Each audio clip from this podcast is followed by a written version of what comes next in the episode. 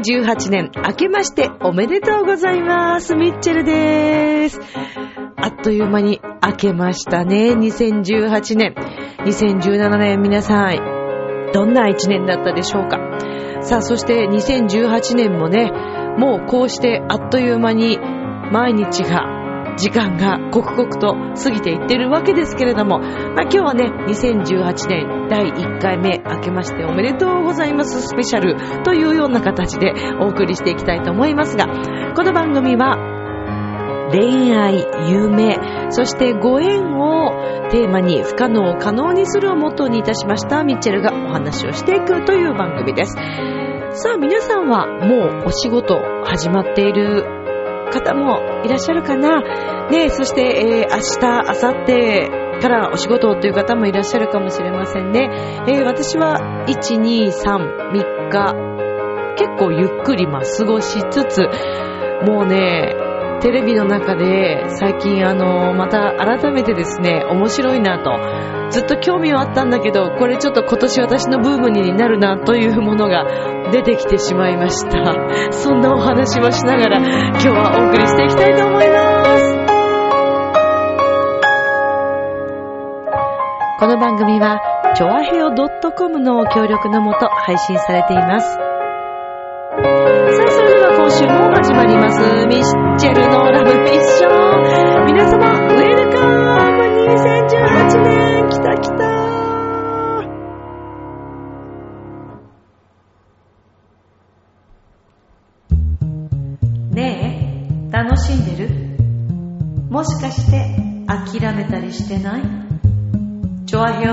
を聞いているそこのあなた、ミッチェルと一緒にラブミッション。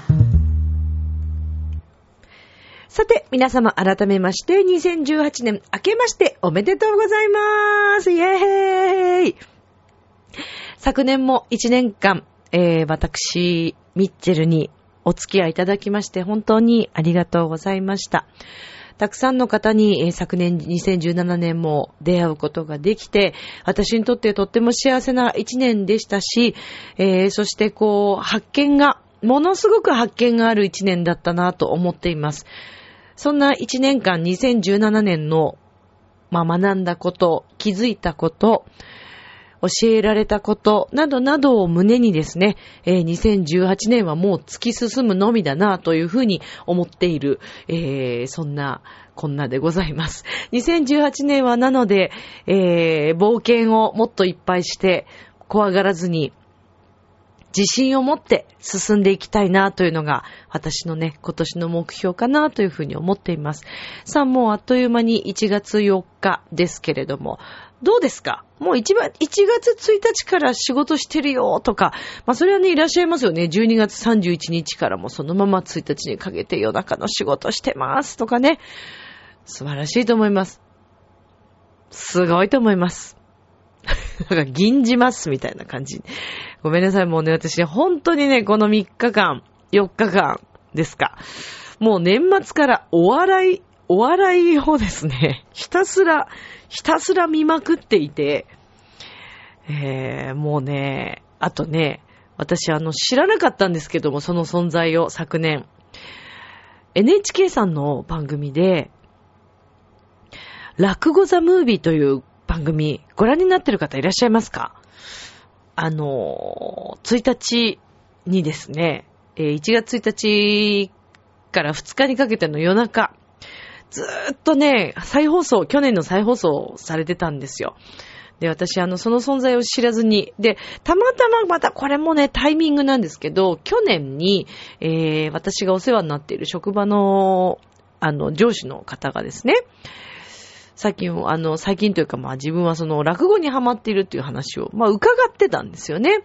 で、そんな話を聞いて、私もね、落語ちょっと見てみたいなとずっと思っていたんですけども、まあなかなかちょっと縁がなくというか、まあ自分からね、進んでこう何か借りてきたりとか、見に行くっていうことがなかったんですけど、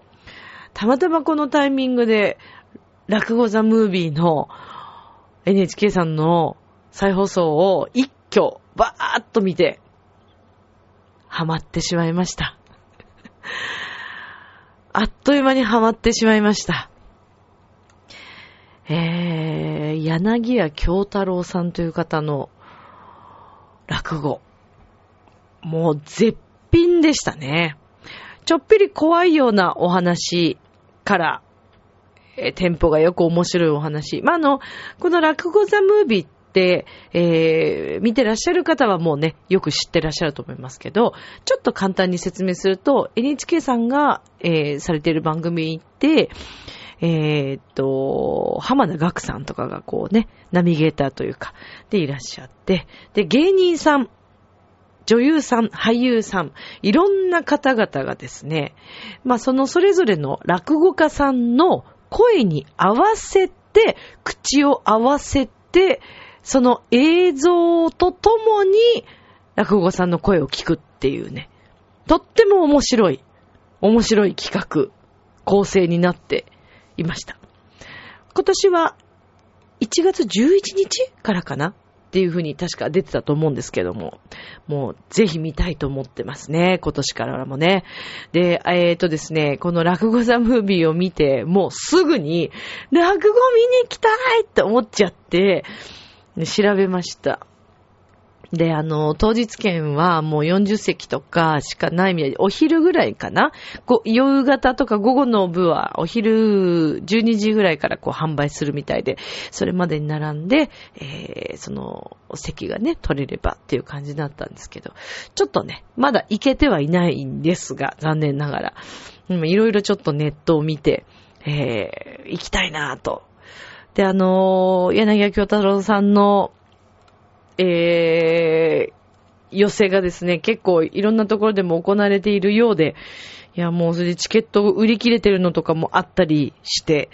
うん、だからちょっとね、なんとかタイミングをね、合わせ、まあこういうのもね、ほらまたタイミングなので、えー、見に行きたいなーなんて思っているわけでございますけれども、もう私、だから、あの、ツイッターにですね、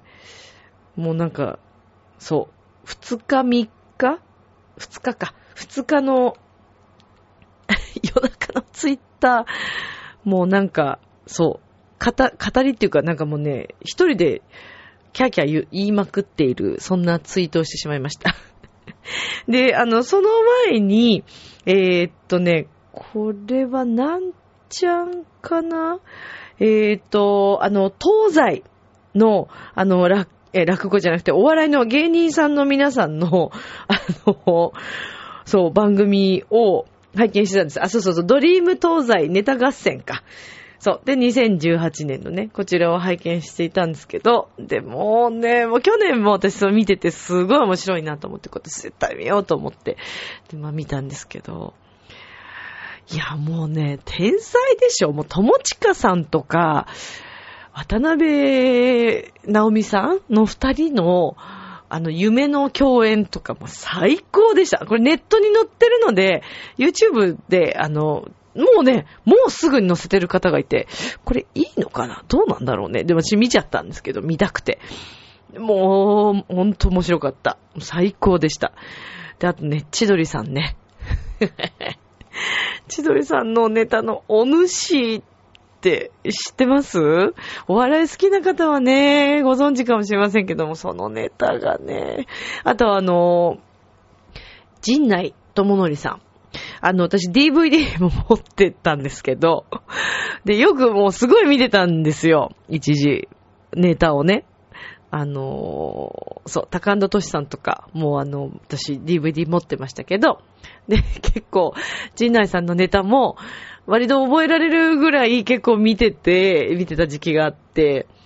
でね、今回のこの東西のドリーム、うーまあ、芸人さんのね、この番組の中で、その DVD の中のものを、またちょっともう少し最近のものにこうアレンジされてるのがあったりとかして、第三高校っていうね、これはね、本当にね、もう天才的ですね。まあ、あの、放送作家さんがね、皆さんそれぞれ結構芸人さんもついてらっしゃるっていうのは聞くんですけど、だとしても、まあネタってこうね、それぞれの芸人さんが自分のイメージでこういろいろ考えるわけじゃないですか。もう本当面白いね。あれだけ人を笑わせられるってすごいなと思います。で、その中にも、特にやっぱりこう笑わせられる人って、まあ、声がやっぱすごくいいとか、あと、間間の取り方がものすごいやっぱ上手だったり、あと、もう演技力ですよね。もう役者さん並みの演技力、すごいなと思いました。いや、だからもうその今回のもう千鳥さんのお主ネタが、もう間とかで私またその後どうしてもまた見たくなっちゃって、で、あの YouTube にまた上がってたんでそれも見てたんですけど、お主ネタ多分他でもねやってらっしゃると思うんですけど、で、そんなのも見てても最高に笑って笑って笑いまくって、そしたら夜中にこの落語が始まって、落語ザムービーが始まって、そしたらその、あ、いいな、面白いなっ、こうずっとトータルしていろいろ聞いてて、その、えっ、と、柳家、えー京太郎さんのね、えー話し方とか、表現の仕方が面白いなと思ってて、で、再放送一挙にバーってやってるので、この後何をやりますみたいなのがもうその、あの、なんていうんですか、宣伝とかもこう含めてこうずっと流れてたんですけど、で、その中で、夜中、何時だった ?3 時 ?3 時ぐらいかな。だった。か、そのちょっと前ぐらいだったと思うんですけど、その柳家、えー、さんと、えーっとね、そう、千鳥の大悟さんが役者さんで出るっていうコラボレーションがあるっていうのを見た瞬間、キャーと思って、思わずまたちょっとツイッター、ね、あのツイートしちゃったりとかして、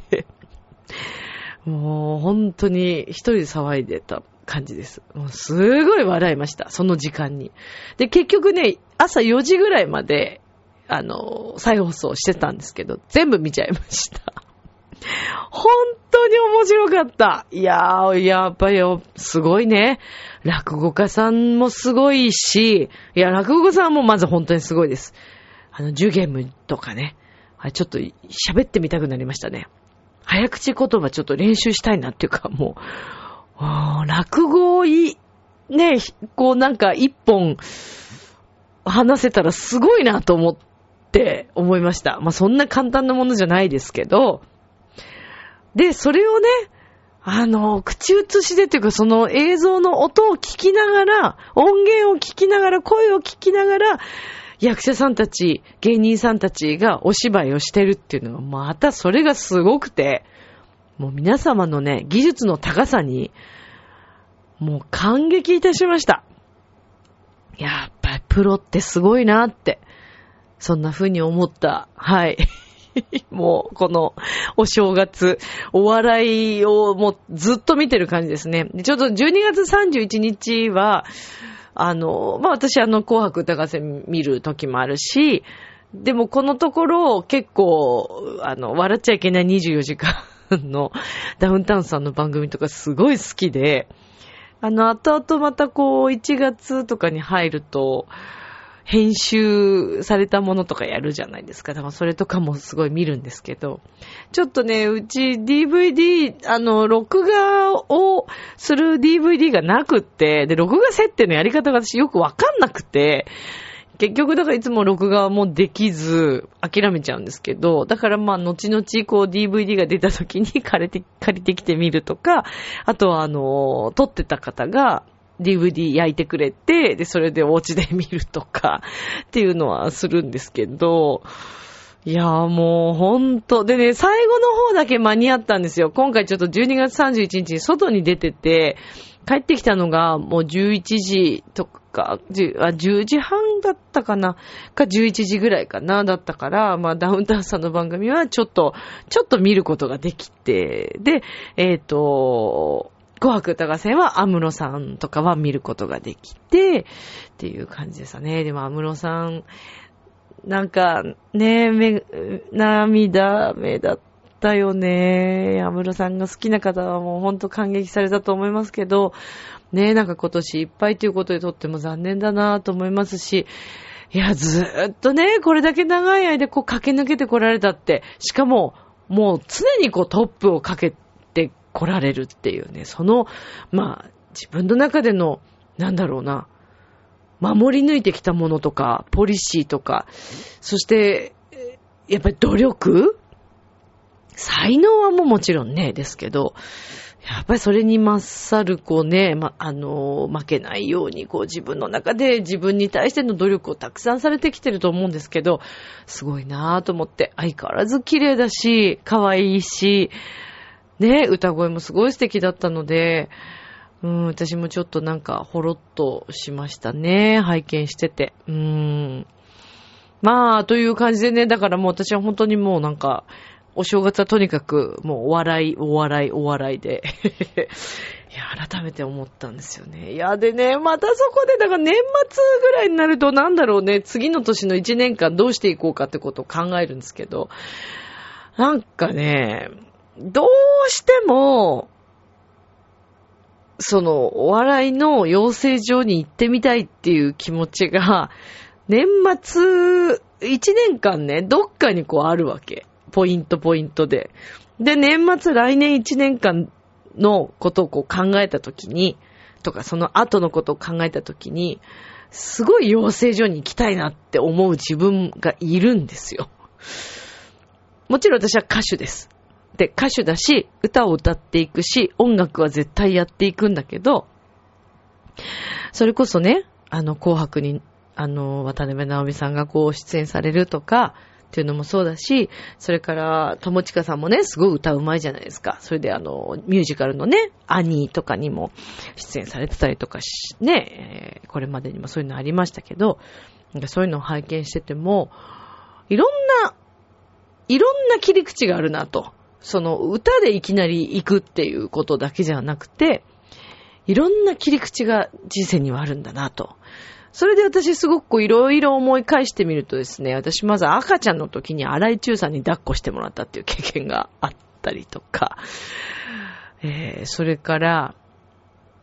それはね、なんでかっていうと、まあ、ちょっとそうなんですよ。身内が、あの、荒井中さんととっても仲が良かった身内がおりまして、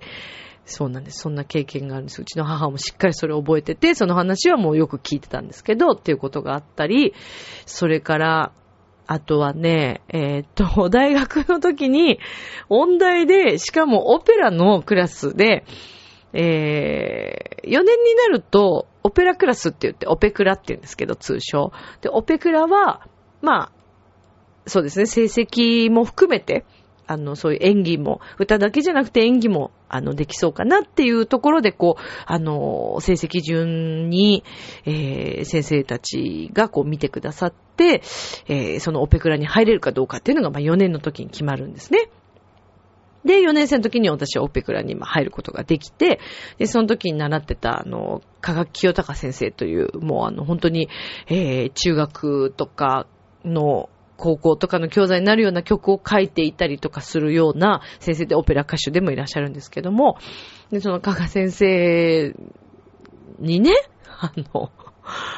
なんでですかね？で、そんな風にし、全然、まあ、の、やっぱりオペラのクラスって歌うだけじゃなくて演技とかの授業もレッスンとかもあるので、なんかそういう演技の授業をしてる、レッスンしてる時に、栗林、吉本行けって言われたりとか、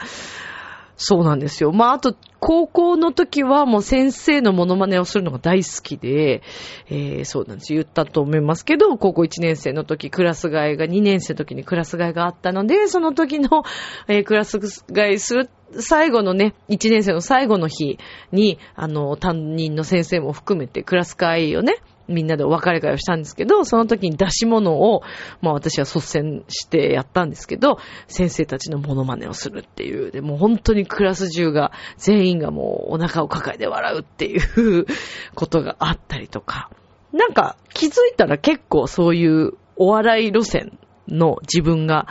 どっかにいたんだよなーっていう。で、笑われるのがすごく嬉しいんですよね。で、それ小学校の時にもあったんですよね。なんか、男の子が作ってくれた台本で、あれはなんであれをやったのかがわかんないんですけど、なんかの多分出し物だったと思うんですけど、クラスの教室で、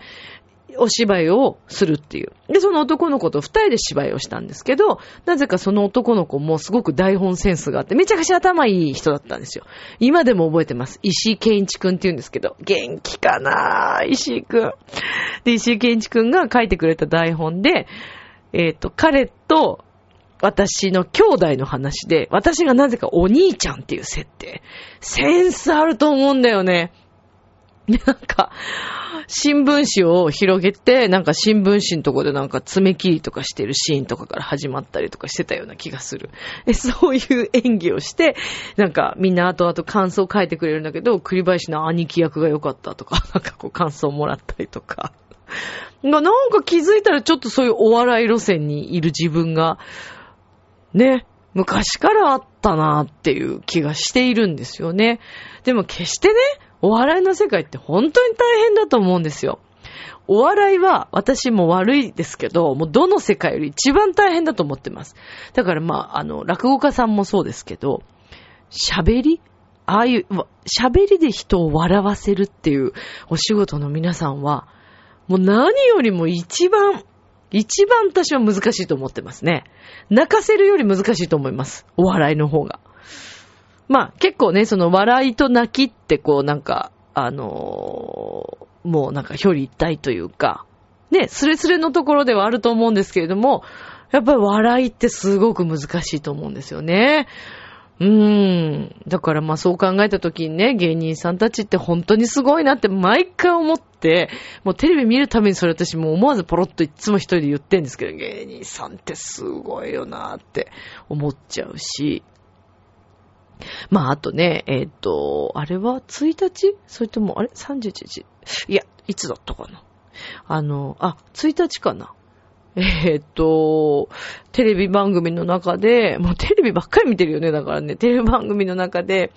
ちょっとドッキリみたいな番組やってたんですけど、その時に、えっ、と、そう、アナウンサーさんたちを、にドッキリをするっていう。で、なんか、新人のアナウンサーさんたちにドッキリかけるんですけど、あとあの、水戸アナウンサーとかね、水戸さんとか。で、あの、古舘さんが、こう、デーンって出てきて、で、古舘さんの前で、こうなんかいろんな、あの、ちょっとササプライズ的なドッキリというか、まあ、その、早口言葉をこう、間違いないで言わせるとか、まあ、あとは実況中継を頭の中で、サバンナだったかななんか頭の中で、その大草原の中での動物の食物連鎖の、その、えっ、ー、と、確か虎じゃなくて、ライオンとシマウマだったと思うんですけど、で、映像ない状態で、それを頭の中でイメージしながら実況中継をするっていうこと、もう罰ゲームですよね、あれね。でもすごいんですよ、上手で。新人アナウンサーさんたちもすごかったし、で、最後に古舘さんが実況されたんですけど、もう、すごすぎて、すごすぎて、なんかもう言葉のボキャブラリーはもう、もちろんのこと、想像させるその言葉の力と迫力プロってすごいって。また脱帽子、そこで。でもなんかね、そういうのをこうトータルしていろいろこう芸人さんとかもこうずーっとだからテレビで見てて、やっぱりその世界にね、なんかこう自分も勉強しに行ってみたいなっていう気持ちが、やっぱりどっかにいつもあるんですよ。で、今もね、十分この、あの、ラブミッションの中でも勉強させていただいてると思うんですよ。大丈夫ですか？私。喋れてます？ちゃんと。ねあの、ラジオ聞いてくださってる皆さんがいるから私はこうやってできてるんだけど、もう本当に感謝してるんですけど、やっぱりね、なんか自分の中で物足りなさを感じてるんですよ。自分自身に。いや、だからそんなこと言っちゃったらね、聞いてくれてるみんなにちょっとなんか失礼なのかなって思ったりもするんだけど、なんか、なんかね、もっと、もっと頑張りたいなっていう自分がいるわけですよ。で、やっぱりそれにはそういう場所に自分を置くっていうのもすごい必要なのかなって思ったりして、だから養成所は経験してみたいなっていうのがなんかどっかに。芸能関係の仕事はもうほんと小学校の時からずーっと憧れてたから、やっぱもうそれはね、諦められないんですよね、そこはね。なんか目立ちたいとかどうとかっていうことじゃなくって、まず私は舞台が好きなんですよ。舞台の上にいるのが一番自分らしく入れるっていうのもあるし、あとたくさんの皆さんの笑顔を見るのがすごく好きっていうのもあるし、なんか少人数で近くで一緒にいる方が私緊張しちゃうんです、逆に。だからお友達、じゃあ例えばお友達8人ぐらいでご飯行きましょう。初めての人です。初めまして。っていう方が緊張しちゃうんです。舞台で、初めましての皆さんにわーってやれる方が全然緊張しないんですよね。ちょうどなんかそれを桑田圭介さんが、なんかあの、ソングスだったかな。それも NHK かな。あの、番組の中でもなんかおっしゃってて、前に多分放送されて、それも再放送だと思いますけど、拝見した時になんかいっぱいいるなんかその舞台の方が、まあ、緊張しないっていうことをおっしゃってて、ああ、やっぱそうなんだと思って見たりとかね。まあなんかそんな感じだったんですよ。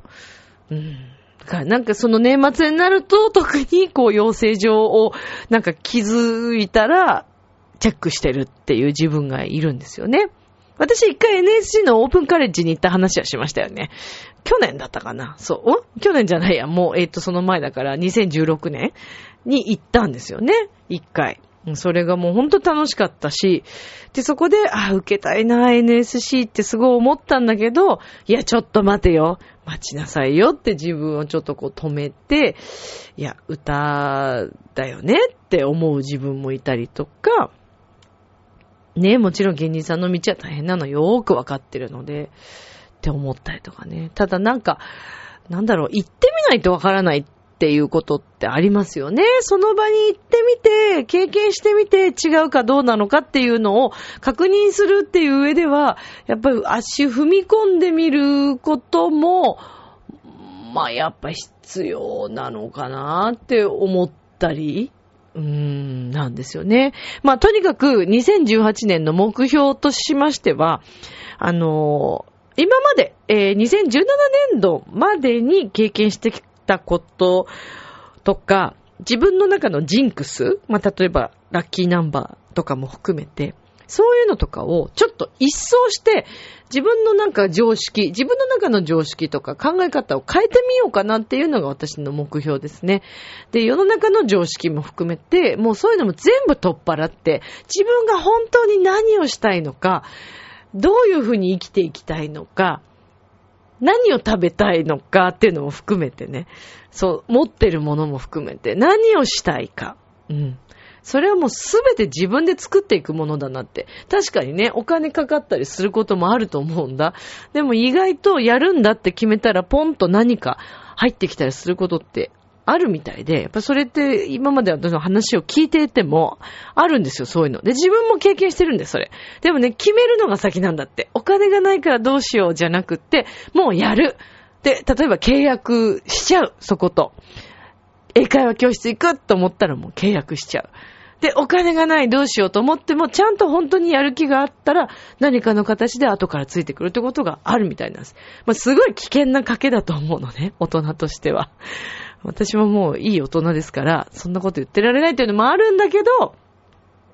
でもね、自分の人生一回ですから、そう、誰の人生もみんな一回なので、今年は思いっきりね、その辺考えずに本当にやりたいことに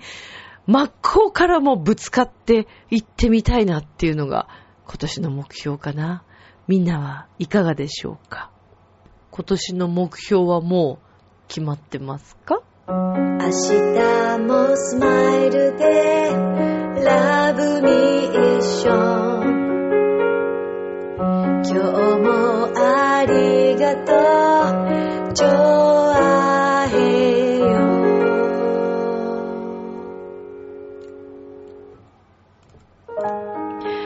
いうことでエンディングでございますけれども、実は今日はですね、ちょっとシャンパンを片手にお話ししてみました。新年ということで、でも意外と普通でしょ？私あの酔っ払わないんですよ。私、酔っ払わないので。失敗しないのでじゃないけどね。さあ、ということで、えー、今年私の抱負としましては、そうやってね、新しいこと、えー、今まで思っていたことではなく、自分らしく本当に思うところを、えー、経験していったり、えー、挑戦していったりしてみたいなというふうに思っています。今年も、えー、チョアヘオ .com このラブミッション精一杯楽しいことをいっぱいいっぱい伝えていきたいと思いますので、みんなついてきてよろしくお願いします。みんなも一緒にいい年にしていきましょうね。それでは、今宵も良い夢を、明日も楽しい一日を、今年もよろしくありがとう